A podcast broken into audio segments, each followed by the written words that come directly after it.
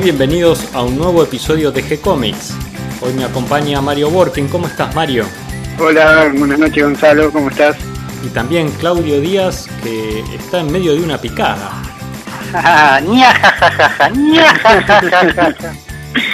una picada increíble que solo de nombrarles lo que tengo acá arriba de la mesa se les haría agua a la boca.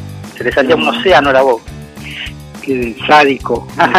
sádico. Tengo, tengo un frasco que conseguí increíble que son picles en vinagre, pero no picles en vinagre, son coliflor, nada más que coliflor, que es lo que todo el mundo quiere. Hoy estás hecho un verdadero villano, que es el tema que ah, nos reúne el día de hoy. Hoy vamos a hablar de, de, los malos de la historieta, los malos de la película, los malos de la literatura. ¿Qué te parece, Mario, si hacemos una introducción por el lado de las novelas? ¿Cuáles son los, los villanos de las novelas y, y qué es exactamente un villano? Porque eh, a ver, villano, el nombre viene de los que habitaban en las villas, en, en las ciudades. No sé por qué se volvieron malos. Claro, te fijas en el diccionario, viene de vila, que en, los romanos es este, la gente de ciudad, digamos, y, los villanos eran los que habitaban en, esta villa romana. Después pasa a ser un poco en, el, feudalismo los, los, que vivían por fuera del castillo, digamos, que no eran los, los siervos, pero, pero que estaban viviendo en una zona urbana, y no sé por qué, no sé cuándo es que el término villano empieza a tener características negativas, ¿no? Porque hasta ese momento era simplemente una, diferencia social de donde vivías. Pero lo real es que para nosotros un villano es, digamos, la, el lado oscuro de la fuerza, ¿no? O sea, eh, la parte mala del ser humano. Y en realidad es un término más literario que la vida cotidiana, porque si, bien hay gente muy mala, digamos, el ser humano siempre tiene como esas dos partes y eso se ve bien con, el maniqueísmo, ¿no? que aparece después del cristianismo, mismo los, los gnósticos eh, cristianos que hablan de una doble, una dualidad, ¿no? Del ser humano, ¿no? Que tiene una parte o que hay una creación buena y, un, un, demiurgo loco, un dios malo, y esa separación entre el bien y el mal que es más psicológica que otra cosa. Pero en la literatura es importantísimo porque eh, para resaltar, y eso lo hablamos cuando hablamos del camino del héroe, uno de los puntos más importantes del héroe resolver problemas es enfrentarse a veces con su némesis, ¿no? con su lado oscuro, que es y la contraparte del héroe, que es el villano, y el villano empieza a ser una figura literaria fundamental porque en realidad es más importante la historia, creo yo, que el héroe. De hecho, si el villano no existe, el héroe se reduce muchísimo. Exactamente. no tiene ningún sentido, claro. Y el villano siempre tiene características interesantes porque remite más al humano que uno es, o sea, los santos no existen y, los demonios perfectos tampoco, o sea que uno en general convive un poco con los dos y lo que resalta el villano por ahí es la parte más más fácil de reconocer el ser humano, porque si uno se pone a ver, digamos, el, los seres humanos somos los villanos de este planeta, ¿no? Porque hacemos cosas que ningún otro, ningún otro animal sería capaz de imaginar. Y, y lo interesante, bueno, por ahí en la literatura empieza relativamente temprano, qué sé yo, no nos vamos a remitir a la Biblia, porque ahí el, primer villano no, no es precisamente uno malo, sino el creador, este, porque si uno lee el Viejo Testamento no se quiere morir.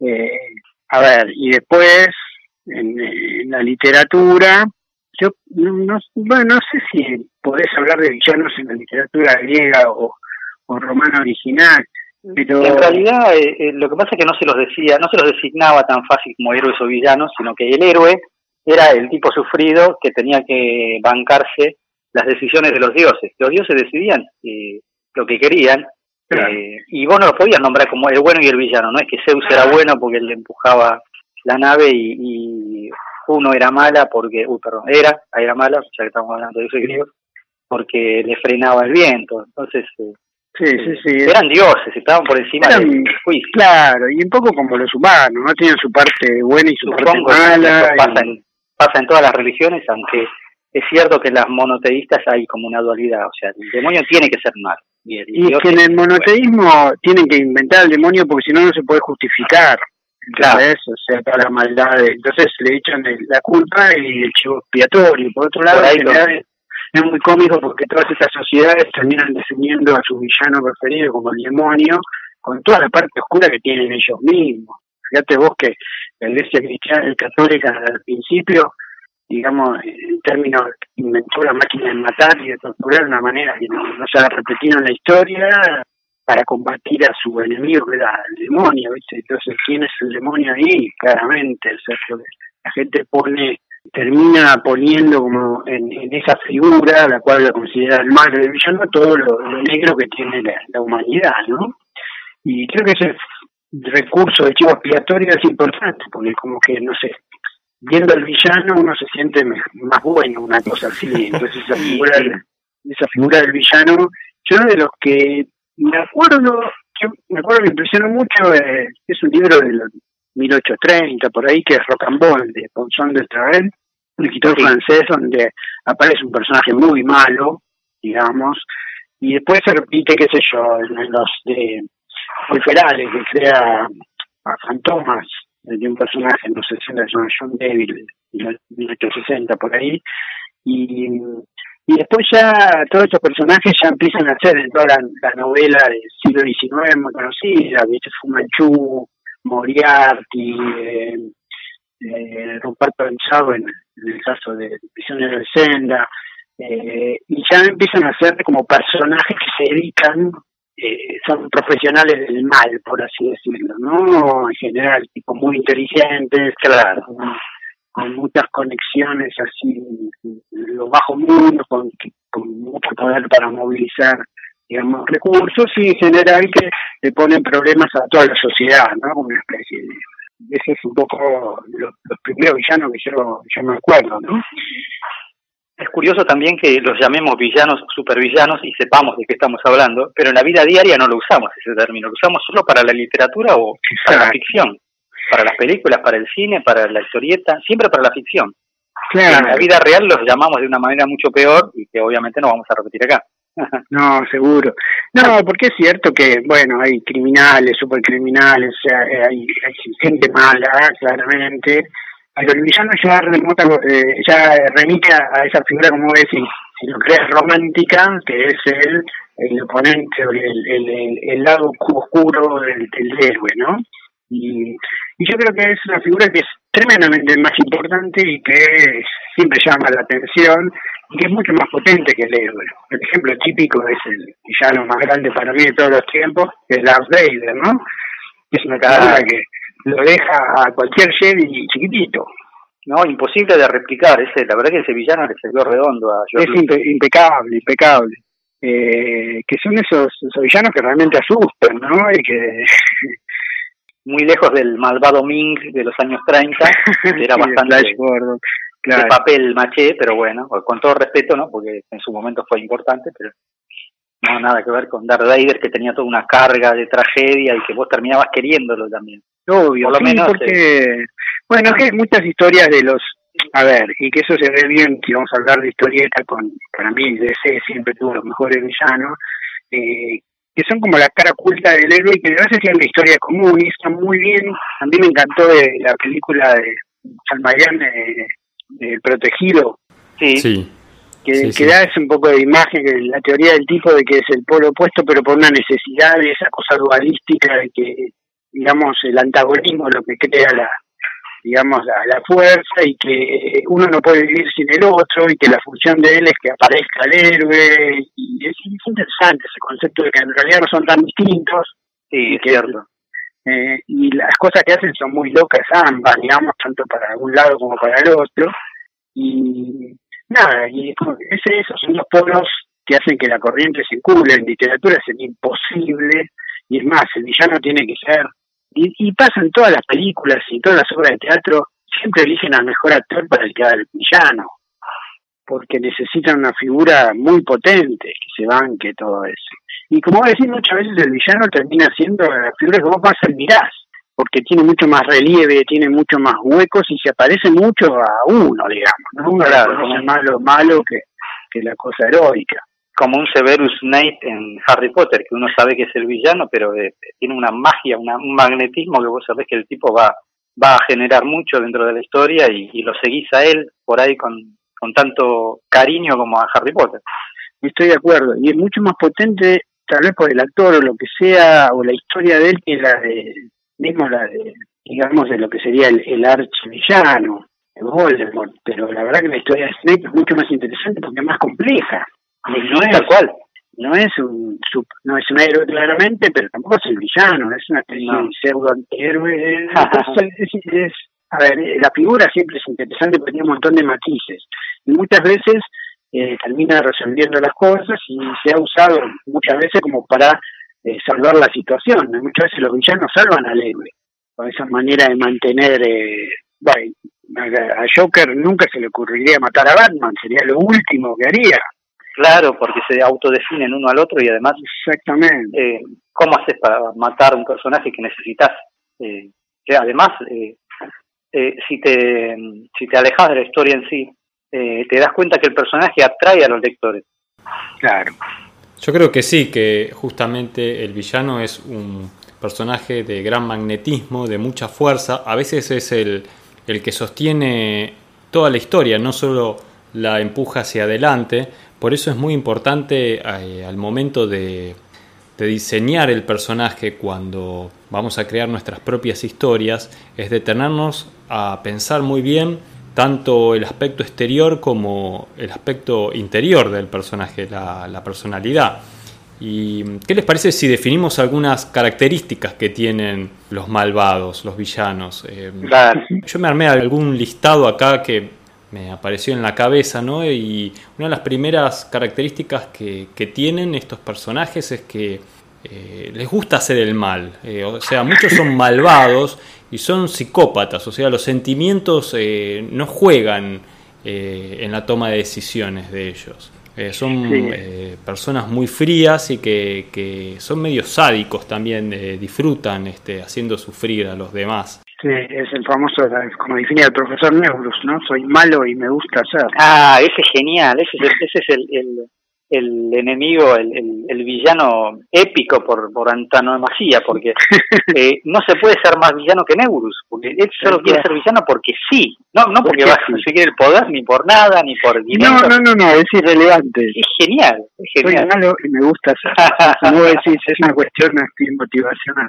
Y sí, es cierto, hay, hay como muchos tipos de villanos, ¿no? sí, está el, villano que lo es porque sufrió, como en el caso del Joker, cuando Alan Moore le escribió el origen en La broma asesina, vos terminas apiadándote del Joker. Bueno, quería llegar a eso. Muchas veces tienen un trauma, un trauma que los llevó a hacer eh, el mal o justifica toda su acción. Claro. Sí, muchas veces es, de hecho es el trauma, es el mismo trauma del héroe. Porque a los demás chicos les regalan todo y a mí no me regalan nada. Claro, pero fíjate que el héroe a veces tiene la misma, el mismo camino y elige un bando y el otro el otro. Claro, es cierto, sí, tal cual. Sí, después tenés el científico. Yo, por ejemplo, en los 60 era muy común, a ver, los villanos para mí maravillosos que yo, digamos, en los 60 veía eran los de James Bond porque la verdad eran muy importantes. En toda, toda la historia de James Bond, eh, eh, el villano es muy pintoresco y, y especialmente en las películas eh, es tremendamente relevante. Y mientras más sofisticado, raro, complejo, qué sé yo, mejor. Y en general hay muchos estos villanos, al principio empiezan siempre tipo Guerra Fría, que son nada, comunistas versus este capitalistas, claro, o, viste, sectas nazis contra eh, el resto del mundo, y después empieza a derivar un poco hacia los genios, ¿no? O sea, los científicos locos, cuya función o cuyas locuras no, son tan no son tan malvadas, o sea, sí son malvadas, pero por otro lado son razonables, porque lo, son por ahí tendencias ecologistas o que quieren terminar con la guerra. Claro, tal cual. Entonces son buenas peligrosos son los más peligrosos, son buenas acciones, pero cometiendo como que el fin justifica los medios, entonces tiene que tirar un arma nuclear para terminar con la guerra, o como después eso se ve también más adelante, ¿no? Con que yo, Thanos es el mismo ejemplo, hay que matar a mitad de la humanidad para que el resto sobreviva, o Rosa Ghul, que empiezan a ser como villanos ecologistas que dicen, bueno, hay que usar el mal para el bien, y vos decís, uh, qué raro eso. Entonces es difícil definirse de estos tipos, porque si es una lástima que no haya triunfado, vos viste en Kingsman, el personaje que es maravilloso del tipo que quiere hacer lo mismo, digamos, liquidar a un montón de la humanidad para que sobreviva el resto. Y después tenés, como decís, eh, Gonzalo, villanos que son malos por naturaleza, los peores son obviamente los, los psicópatas que, que les gusta la destrucción. Y hay algunos villanos que son graciosos y que en sí no son tremendamente malvados, sino que son más bien como Loki, ¿no? El, dios del caos que lo que quiere es armar lío, digamos. No necesariamente generar una destrucción morbosa, sino generar caos. Eh, entonces, este, yo creo que hay mucha variedad ¿no? para elegir el villano. Una característica que tienen todos los villanos y que a mí me encanta, por lo menos en, el cine o en las series, eh, mucho en la historieta también, es que en algún momento, antes de, concretar eh, el golpe final, revelan todo su plan completo. porque ya se consideran victoriosos y entonces cuentan todo su plan abiertamente. Y ahí es cuando descubrimos cuál era el objetivo final que tenía. Y porque no, no es cuestión de hacerlo, es cuestión de enorgullecerse y, y narrarlo para, para mismo escucharse yo mismo lo, lo ideal que es el plan, ¿no? O sea, eh, ese es claramente el objetivo literario, es muy casi tragedia griega, porque estás contando al tipo lo que va a pasar, y decir, esto es una situación completamente real, estúpida, pero es fundamental. Aparte, que pasaba en la serie de Batman en los 60, las maneras absurdas de tratar de matarlo a Batman. ¿viste? No le pegas un tiro, no, ¿viste? un villano no le va a pegar un tiro, un tipo, ¿entendés? Tiene que ser una manera épica. No, es que no puede, claro, porque necesita darle la oportunidad de escapar. Claro, exacto. Sí, sí, es tal cual como vos decís. O sea, es de hecho vos querés que lo haga, porque querés que ver cómo resuelve esa situación de que vos lo ponés. Entonces, el villano empieza a ser desde el punto de vista literario, el resorte más importante para ver cómo el héroe, digamos, logra resolver el problema. Este, y por eso es tan importante que el villano sea una, una, una figura atractiva y que tenga también matices, ¿no? O sea, porque si vos pones un súper malo, tampoco funciona, ¿entendés? Porque si vos pones al demonio, ponele como lo quieren representar, que es eh, súper poderoso, ¿cuál es la gracia? Un poco a mí eso siempre me pasaba con, no, no, por ejemplo, Lovecraft no tiene villanos en particular, pero porque son todos dioses de ingenio, que son todos terribles y ultra recontra poderosos, lo cual vos no puedes hacer absolutamente nada, salvo escaparte, porque olvídate, ¿entendés? Es como pelear con Superman, ¿qué puedes hacer? Está muerto ya, o sea, no hay nada, salvo que tenga kriptonita. Entonces, eh, los supervillanos más interesantes son los como los superhéroes como Batman, que tienen un montón de debilidades y complicaciones y, aristas, y para mí son los que son más atractivos, ¿no? Por eso el Joker es tanto atractivo. El Joker no tiene ningún superpoder. Bueno, pero, ahí fíjate, el Joker es tan impresionante y pega tanto en la gente que cuando se hicieron las últimas películas de, de Superman, Lex Luthor se comporta como el Joker. Exactamente, muy sí, tal cual, totalmente. El personaje que, que hacen en la última es el Joker, ¿sí que Exactamente. Porque Lex Luthor no era así, era un super inteligente, un tipo brillante, científico. El Joker es un payaso. Pero sin embargo es el más terrorífico de todos, a pesar de que vos podés elegir, eh, digamos, antagonista de Batman que tienen poderes, por así decirlo, empezando por Hiedra Venenosa, por decir algo.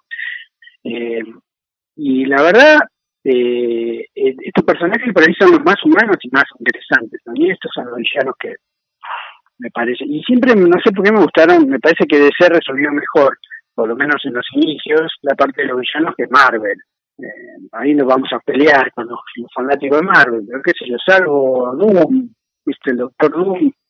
Claro, a mí me pasa eso. Eh, para mí, el, igual yo me estoy adelantando, pero para mí el, el héroe, eh, perdón, el villano perfecto es Doctor Doom. Claro, yo si yo tuviera que elegir, exacto, en Marvel elegiría, porque Green Goblin es interesante, pero viste, qué sé yo. El, Doctor Doom además es, es eh, el rey de su reino y dentro de su reino se comporta como una especie de, de liberador, profeta, padre de todos sus súbditos, que es completamente cuestionable, pero vos no podés negar que el tipo dentro de su país trabaja para su gente y eso le da una, una faceta distinta al villano que fuera de su país actúa como un villano. Tal cual. Y encima es un tipo ilustrado, es un profesor, científico, o sea, realmente tiene mucho mucho a favor, por así decirlo, un poco como Moriarty, que vos decís, eh, también es un tipo claro. brillante, un profesor, porque usan la ciencia para, para fines, digamos, no un poco más espurios. Sin embargo, son personajes que tienen muchísima no es un, asesino serial o un miserable ladrón de banco, ¿no? Que eso no es un villano. Volviendo a Batman, Mario, vos eh, destacabas esta historieta por sus personajes eh, antagonistas del héroe, como el Guasón, el Joker, ¿no? que estábamos hablando. Eh, y podemos aprovechar a Batman para incorporar las mujeres malas, las villanas. En el caso de Gatúbela o Catwoman, que, incluso hace su aparición ya desde el primer número de Batman. Eh, las mujeres tienen esta característica en general de que son mujeres fatales. Exactamente. o sea, usan todas sus armas femeninas, eh, entre ellas la, seducción y la belleza, para eh, usarlas para el mal, para lograr sus objetivos. Claro. Que eso ya viene un poco, digamos, fíjate vos que ya mismo en la tradición artúrica, qué sé yo, aparentemente cuando la, cosa se vuelve más, digamos, eclesiástica y más moralista, las mujeres empiezan a ser las malvadas perfectas. Entonces ahí aparece Morgana, que normalmente como hermana de Arturo no era necesariamente mala, pero empezó una bruja, Circe para... O sea, eh, el rol que le ponen a las mujeres en general en la literatura o es bastante dilucido o es bastante tirando al mal, mismo los, los tres mosqueteros, ¿no? Y claro. Sí, oyendo a la literatura griega con el caso de la Odisea. Claro, con Circe, ¿no? Con Circe que convierte a, a todos los marinos en, en cerdos, eh, o en el caso de la Ilíada, tanto con Hera como con Helena, ¿no? Pensemos que, según cuenta la historia, la guerra es causada justamente por, por culpa, que, tal cual, que, se deja raptar por Paris, ¿no? sí, sí, sí, siempre es más fácil echarle la culpa, mismo en la, en la misma Biblia, viste que la culpa la tiene Eva. es cierto, mira hasta dónde. Sí, sí, por eso, eso ya viene de la cosa paternalista, claramente que ya cega enormemente eso que nunca no necesariamente fue así, pero fue cambiado obviamente por, la historia oficial. Y si vos ves la, los orígenes de la historieta americana, especialmente en la de aventuras, eh, el papel de la heroína fue fatal, digamos, el papel de la heroína queda deslucido siempre por la por la villana, que a mí claro. es interesante, como en, en Terry y los piratas, ¿viste? Sí, tal cual, o en Flash Gordon, sí. Flash Gordon, sí. Incluso claro, sí, las, las, las, digamos, antiheroínas femeninas son mucho más interesantes y tienen ese contexto, como decís, de, de, de Gatúbela, que es un poco la continuación. Y es un personaje interesante, pero tampoco es necesariamente malvada, digamos, eh, como que en el fondo siempre termina, digamos, no necesariamente antagonizando con Batman, eh, tiene una relación clara. No, es una especie de antiheroína, a veces ah. heroína, es, es, es interesante. Y después, creo que la Mujer Maravilla tenía un antagonista que era Chita, ¿puede ser? Sí, sí, Chita. Eh, digamos que las mujeres empezaron a lucir en su papel de, villanas cuando aparece la historieta y el cine, porque hasta ese momento, digamos, no se podía jugar tanto con eh, los elementos de, del aspecto físico, de los trajes, de jugar con los elementos de, la seducción visual y todas esas cosas que, aparecen con el cine y la historieta. ¿no? Ahí, ahí estos personajes empiezan a, lucirse. Y ahí podemos ir a, la parte exterior de, los villanos, que, porque hablamos de la parte psicológica, de, de cómo diseñar el personaje por adentro, cómo es este personaje eh, internamente, pero no hablamos nada de afuera. Una cualidad de los villanos en general es el traje también, ¿no? Como en el héroe, tienen su propio diseño de traje y tiene gran importancia ese traje. Sí, sí, sí, en general se hay como ya un código, ¿no? De mismo la forma de la cara del villano, los colores que usa, todo tendiendo más a la cosa oscura, a la cosa más gris. En, un tipo de villano, ¿no? Porque tal vez, como vos decías, el villano más temible es el que se parece más a nosotros, ¿no? Claro, tal cual que en la serie animada de Batman está muy bien con esta, la chiquita que se llama eh, cara de ángel, no me acuerdo cómo es. Una que es una nenita, que en realidad es una chica grande, pero que no puede crecer y que parece una nena así, toda inocente y es terriblemente mala, ¿no? O ahora no me acuerdo otros, pero en general son los tipos más parecidos a nosotros que son los, peores, ¿no? Ese mismo recurso aparece en Artemis Fowl, Opal, la enemiga de Artemis Fowl es, también una, una elfa que se parece mucho a una nena y pasa por nena entre la humanidad. Y otro concepto interesante es que muchos más los asocian con los payasos. No es, no raro que el Joker sea un payaso. Eh, porque Loki también es un payaso en el fondo, pero el Joker adopta incluso la fisonomía, que hay mucha gente, el payaso es una figura medio extraña, ¿no? Que nace en la comedia del arte italiano, pero que después eh, hay mucha gente que le asustan los payasos. Hay gente que le teme, sí. Yo conozco gente que le teme a los payasos. A mí no me pasa en absoluto. No, pero hay gente que ve en un payaso una, una figura mucho más amenazante que un tipo armado por ahí. Que vos decís, por otro lado, la figura de Batman, se supone que Batman eligió ese traje para asustar a los malos, o sea, no debería darte tranquilidad ver a Batman a la noche, claro, ¿entendés? Eh, o bueno, como el zorro también, el zorro vestido de negro con su capa, en realidad es el, para nosotros es el bueno, pero para los soldados españoles es el malo. Eh, tiene esa cuestión de traje oscuro, antifaz que aparece de noche, esa sensación de peligro que da. Entonces ahí estás empezando a usar los mismos recursos de los villanos para asustar a los propios villanos. Claro. Y después el interesante recurso que se toma ahora es decir, bueno, ¿para, para qué define un villano? Porque, viste, como hacen en The Boys o el Watchmen, qué sé yo, donde los superhéroes son revisados y decir, bueno, a veces se comportan peor que los malos, ¿entendés? Y se, se esta tendencia de bolsa es muy extrema, donde el personaje que es el, representante del bien por excelencia, que es Superman, es el peor asesino este, sádico que existe, encima súper poderoso, con lo cual decís, ah, estamos en el horno.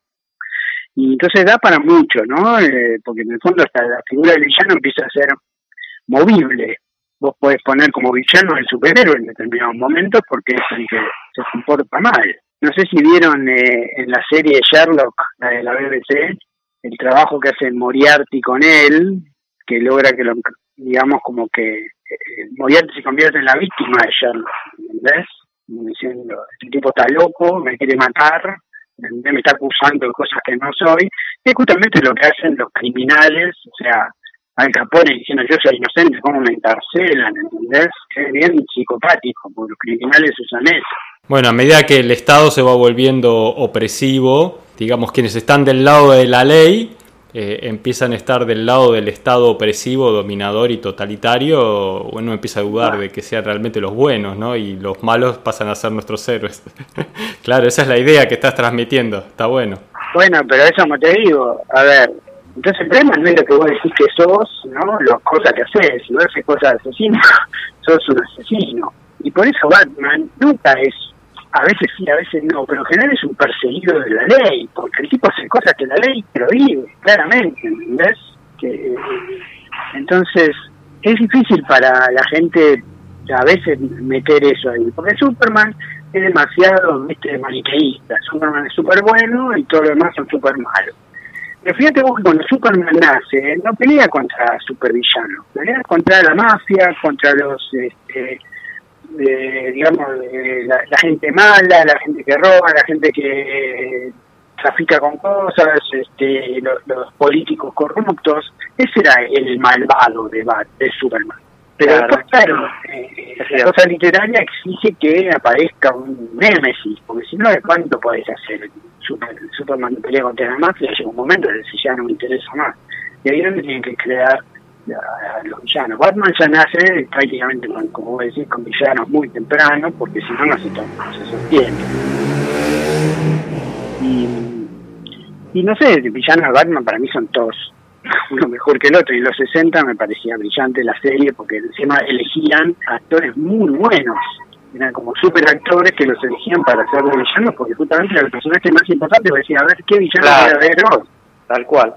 Sí, y desde el lado del dibujo, también los villanos son muy interesantes, eh, porque el héroe generalmente tiene que ser un personaje limpio, prolijo, de buen aspecto, y con el villano como que te puedes soltar como dibujante, puedes hacerlo feo, chueco, eh, le puedes exagerar las expresiones, cosas que no puedes hacer con el héroe, entonces te da mucha libertad y es muy divertido eh, dibujar los, los malos de, la historieta. Lo mismo pasa con el manga, ¿no? En el manga, si vos te fijás, eh, los héroes generalmente siguen el modelo estándar de, la figurita de, del manga, ¿no? Siguiendo todas las indicaciones que daría un editor de cómo se dibuja una figura manga. Y en eh, los villanos el dibujante se suelta, dibuja como, como quiere, a veces hasta cambia el estilo para dibujar a los villanos. en ese caso destaco, por ejemplo, la historieta de Dick Tracy, donde eh, los villanos eran muy importantes, eh, eran los protagonistas de cada una de las historias y, eran dibujados bien feos a propósito. creo, creo que eso es muy lindo para, para el artista de soltarse con los villanos, lo mismo bueno con, con las mujeres estas fatales que, que, son las malas de la historia. también es, es, un, es, interesante de dibujar y, y, de soltarse y de, dibujar los trajes de, los villanos. Es, claro, porque eso responde un poco a los cánones de la literatura, digamos, del fin de siglo, donde todo lo que es raro, eh, que no se ajusta, que es desalineado, que, ¿entendés? Es considerado como peligroso. Eh, todas las mujeres que no se comportan como señoritas son, viste, entonces, es un poco el arquetipo que nos ha quedado a nosotros de la literatura y de los cómics iniciales, ¿no? Claro. Por eso bueno, tenía, que eso. En Massinger todos los villanos eran bien feos. O sea, realmente uno más feo que el otro. O, si no tenían problemas sexuales como el ¿cómo era? que tenía mitad de cuerpo de mujer y mitad de hombre. Ah, sí. el varón Asher. Acá mi hermano me tiró letra. Claro. Asher, el conde decapitado, pobre que andaba con la cabeza bajo el brazo. Claro, son todas cosas, que, todas cosas que se llaman, que, no cierran, viste, que vos no, claro. todo que, que sea parte de canon, digamos, de, personaje lindo, qué sé yo. Siempre el villano tiene que tener ese, sí. Por eso siempre le ponen la, la, las caras triangulares, formas de moneda, muchos sí. Este, Tenías que verlo y decir, este es el villano. Claro, tal cual. Fumanchu, que después mismo está copiado Fumanchu, decir, este es chino es malísimo. Por ahí, en, en algunos animes nuevos, modernos, o relativamente modernos, no se nota tanto. Por ejemplo, tenés eh, Death Note, donde el protagonista es, ah, razón. el genio de su escuela, el mejor, el perfecto en todo, y es el villano. En cambio tenés a L, que es el que investiga y trata de descubrirlo, y es un tipo desaliñado, grande descalzo, se sienta mal. Ahí tenés como un poco invertido los roles visuales. Y ahora se está tratando de hacer eso, como diciendo, ojo, porque tal cual, no necesariamente la primera imagen, que fue lo que también de alguna manera lleva a generar arquitectos que son de cierta manera racistas y, prejuiciosos, ¿no? Porque decís, este, los villanos son siempre así, entonces ve un tipo así es un villano y a veces, como vos decís, los peores villanos son los que se visten en traje y ¿viste? Que pasan claro. qué buen tipo. Eh, eso mismo en, en una de me acuerdo uno de los cuentos de, Sherlock Holmes, Holmes le dice a, a Watson, mirá, eh, yo conozco un tipo que se viste como un pordiosero y es un millonario excéntrico, pero que es generosísimo con la caridad y, te voy a mostrar un montón de asesinos que mataron 57 chicos que vos lo ves y parece, viste, tu vecino. Como diciendo, ojo con, con las conclusiones apresuradas, ¿no? Claro. Que eso me parece bien, revisar un poco la figura de que no necesariamente un tipo feo, este desalineado y vestido de negro es un villano.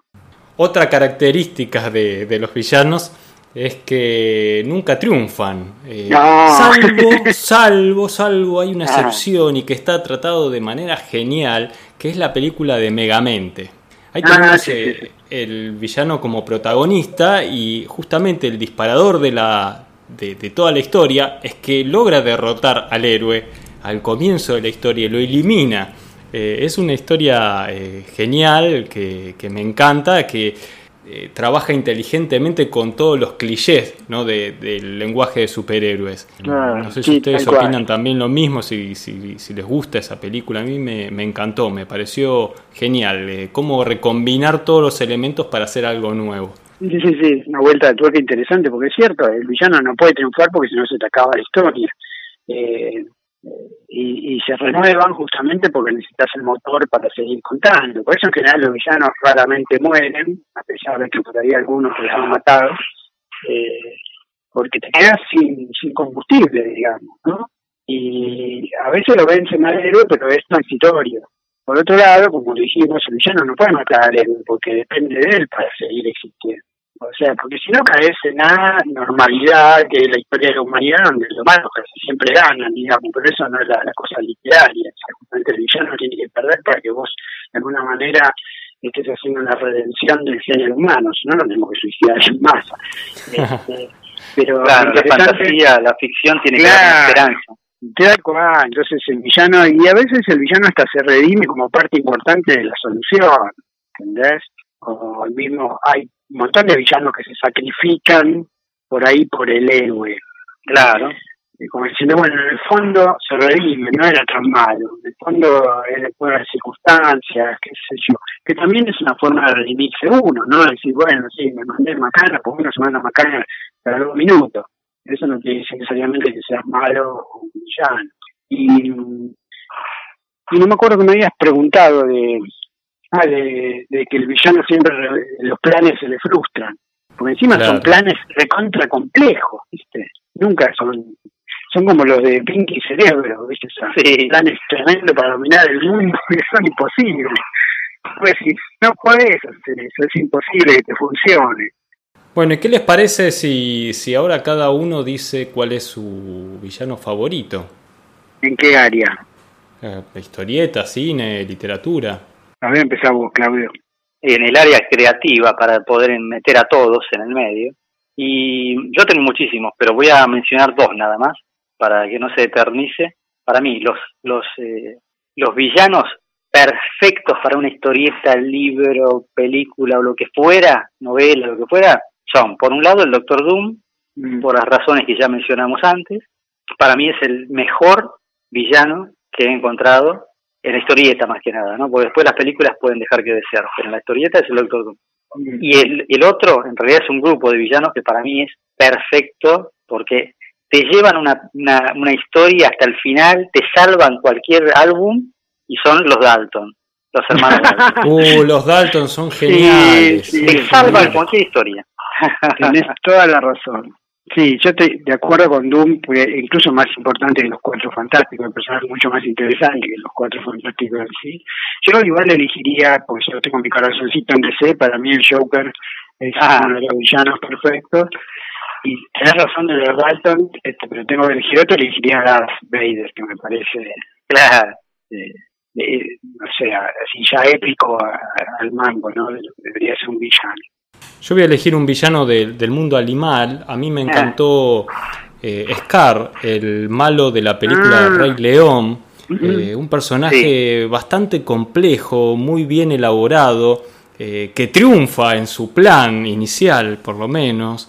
Eh, con, una, con una idea muy fuerte, ¿no? pensando sobre todo en una historia para, para niños. Eh, y lo haría doblemente malo por los, los mismos creadores de la película El Rey León que no han hecho más que plagiar a, a, el León Blanco, ¿no? Así que doblemente es malo. No, plagiaron a Shakespeare también, porque... también, también. Y bueno, y, si vamos a Shakespeare, eh, también vamos a hablar de, de, los plagios en algún momento que ha hecho. Uh, podría ser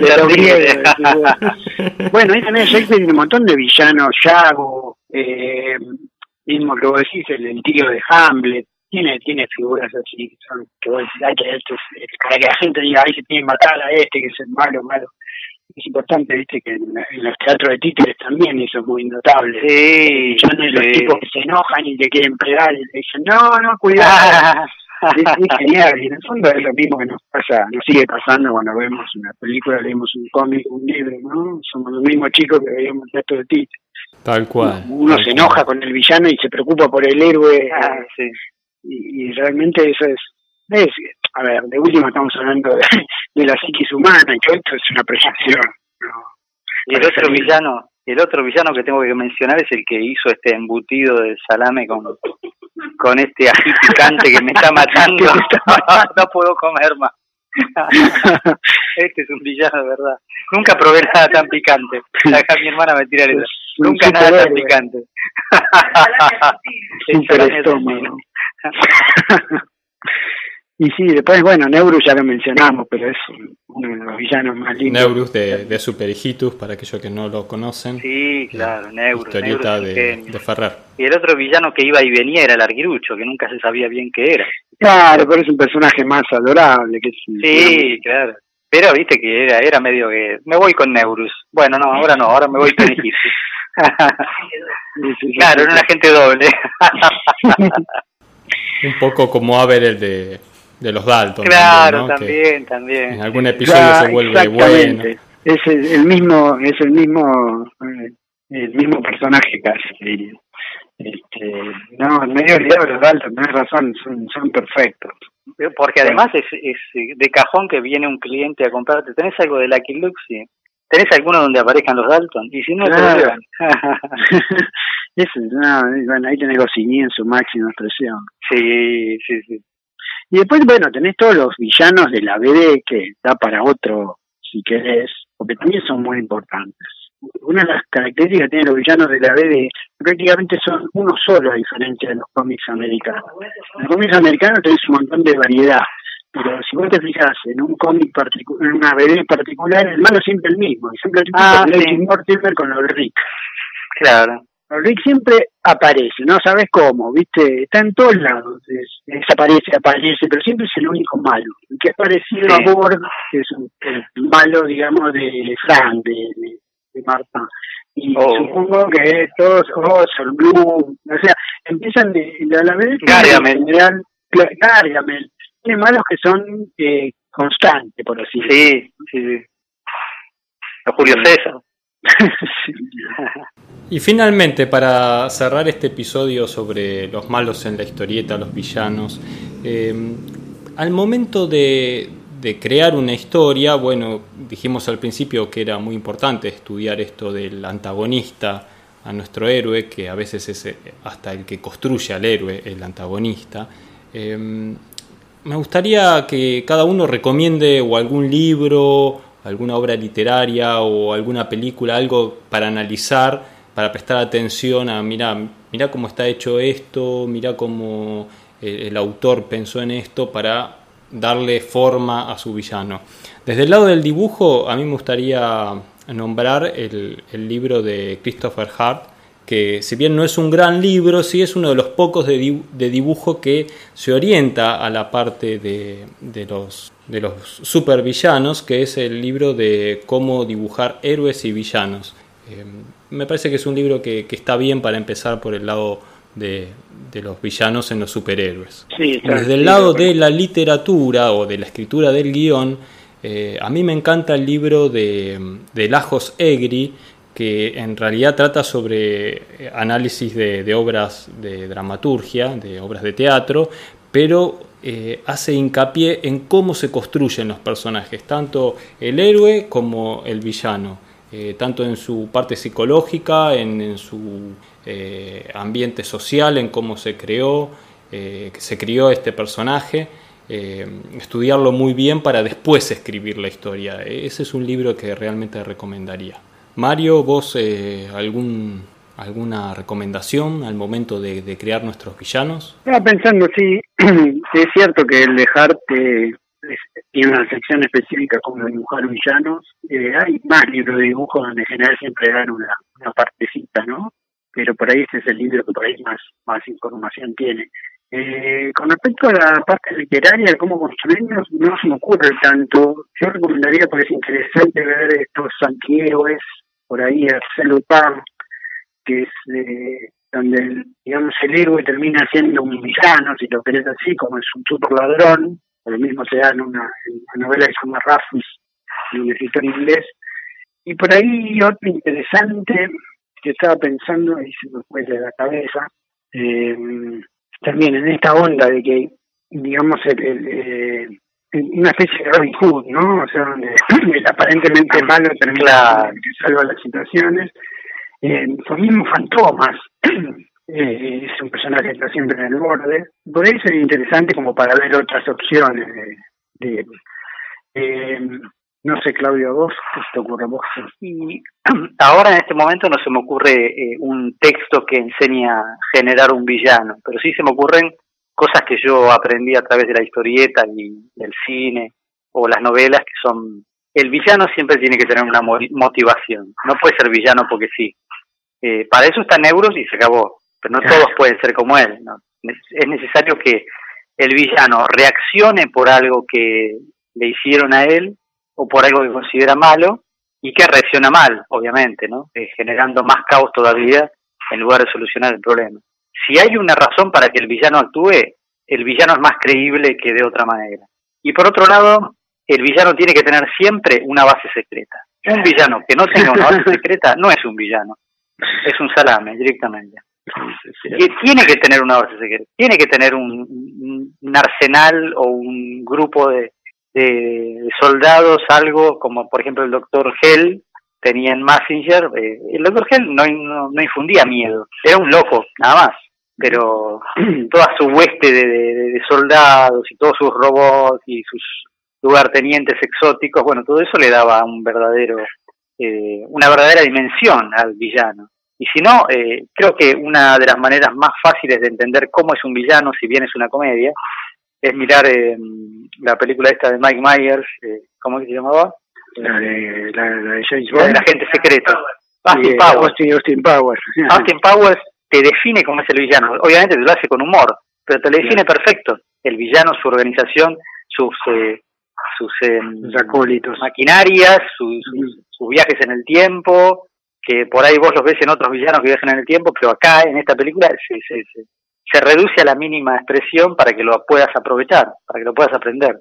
Me parece que en la observación de los villanos está el verdadero aprendizaje de cómo hacer un villano. Sí, por eso, bueno, eso para mí me encanta la serie de Batman de los 60, porque como decís es muy cierto, siempre los villanos tienen una cohorte de gente que lo sigue, porque tienen un gran, digamos, poder de, convocatoria, y siempre son una legión. Y no sé si te acordás, en la serie de Batman siempre están numerados del 1 al 2 con, remeras o con claro. los de Gatula tienen como eh, oreja de gato, esas cosas que le dan muchísimo también a, la cosa de conjunto, ¿no? de, la banda de los malos eh, que en el fondo es parte también del mismo circo para literario, ¿no? Pero me parece que sí, eso es interesante lo que decís. Es muy raro que haya un villano en, soledad, en soledad o es mucho más común el héroe, es lo único. Sí, es cierto. Más allá de que la serie de los 60 era una comedia, eh, el villano estaba bien definido siempre, bien actuado siempre, y tenía unos secuaces que lo seguían eh, contra viento y marea. sin, sin preguntar por qué, lo seguían igual. Exacto. No mencionamos villanos en la en nuestra historieta, pero yo no tengo mucho registro. ¿Ustedes se acuerdan de alguno? ¿De cuál? ¿Cómo villanos de la historieta? De la historieta argentina, que no sean Ah, de la historieta ah. argentina. Eh, a ver...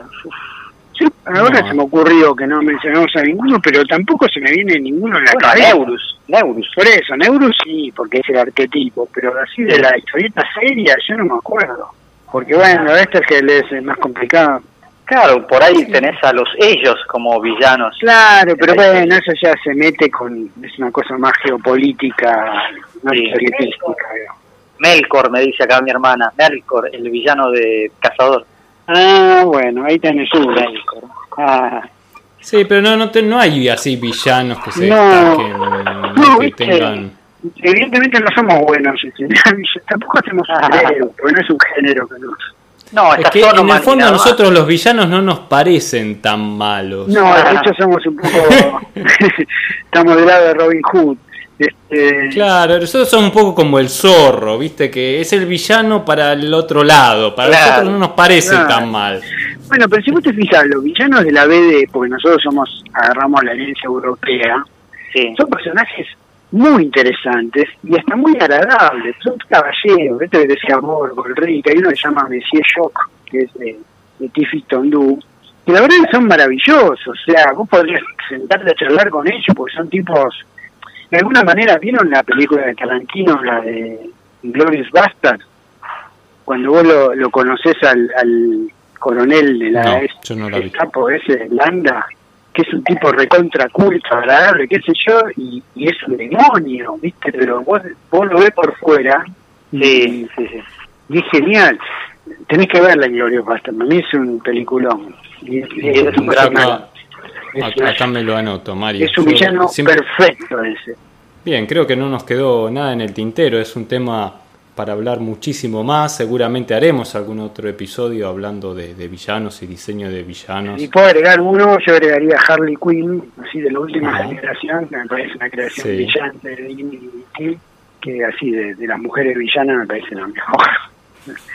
Este, la que tiene justamente es como el Joker femenino, entonces es mucho más interesante el resto. Muy bien, para despedirnos eh, los invito a los oyentes a que se den una vuelta por el sitio de gcomics.online, donde van a poder encontrar el mini curso de dibujo de historieta para no dibujantes de Mario Working. ¿Y ahora en qué, en qué episodio nos quedamos, Mario, del, del mini curso? No, seguimos con westerns para después pasar a, a, la novela negra, ¿no? Porque estamos dividiendo ahora en género, ¿no? Llegaremos a la guerra, ciencia ficción, romance, como para explorar un poco los, los elementos típicos y aprender a dibujar props de cada, de cada y ahora nos toca caballo, calculo. Esta idea de, de tomar eh, los elementos principales de cada uno de los géneros de la historieta para aprender a dibujar esos elementos me parece que es una idea buenísima para, para aprender y para entusiasmarse. En este caso estamos viendo el tema de los sombreros, el tema de las armas, del western y como vos decís, este, los caballos también, ¿no? Que, que estuvimos hablando la otra vez que el problema eran las patas en los caballos. Patas, Pero ya llegaremos también a los superhéroes y supervillanos, ¿eh? No, no, este, no, no, no, vamos a tratar del tema. No, claro que... Bueno, el de los villanos no puede faltar ahora, Mario. Va a haber que incorporarlo. es más importante que la de superhéroe, digamos.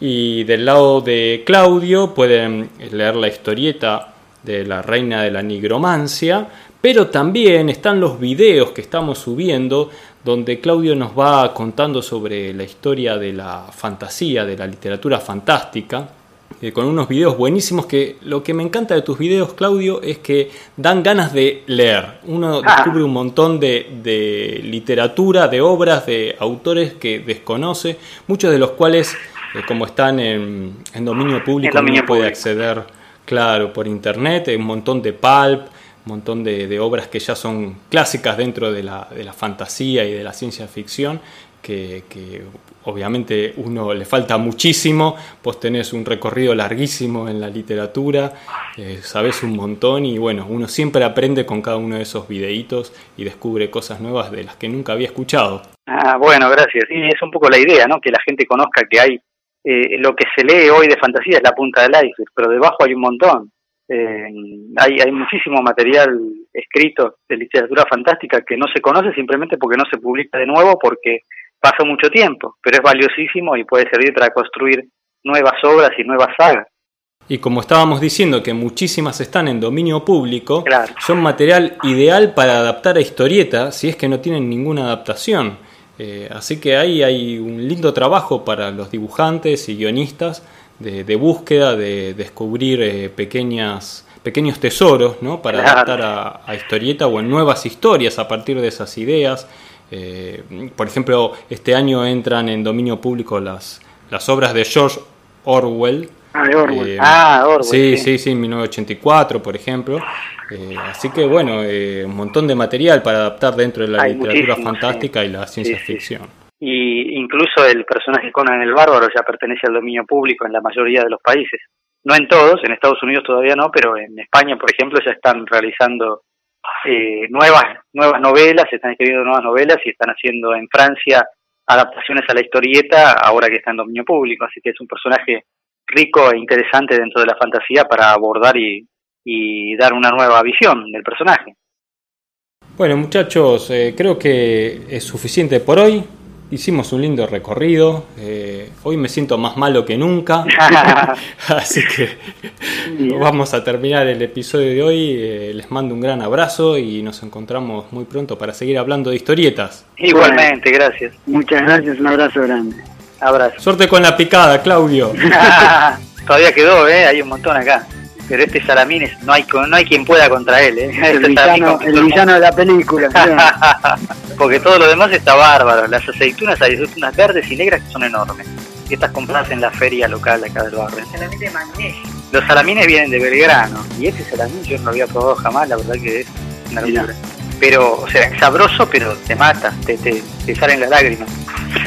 Después los quesos, no, los quesos están bien ambos. Uno, uno ahumado, viola, y el otro es queso tradicional, queso tipo Mar del Plata. Y el pan lo hizo mi vieja, así que es pan casero. Ah, mira. Ah, bueno. Y acá la, mi hermana aportó la cerveza, así que... Ah, como querés. Como quieras.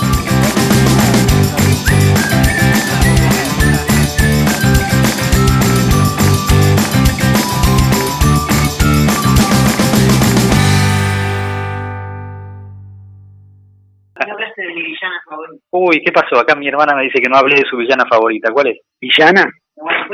¿Cuál? Reina Blanca. La Reina Blanca de los X-Men. Oh, la, Reina, Blanca, de, los X-Men. ¿De los X-Men o de...? Ah, sí, tenés razón. ¿Te acordás vos de, de, de Emma Frost? Sí, claro.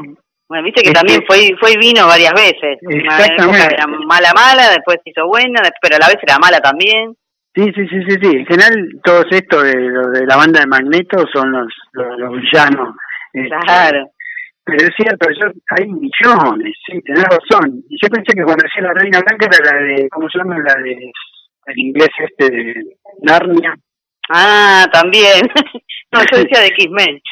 Ah, de X-Men, claro. Sí, pero esa Reina del Hielo era malísima, ¿no?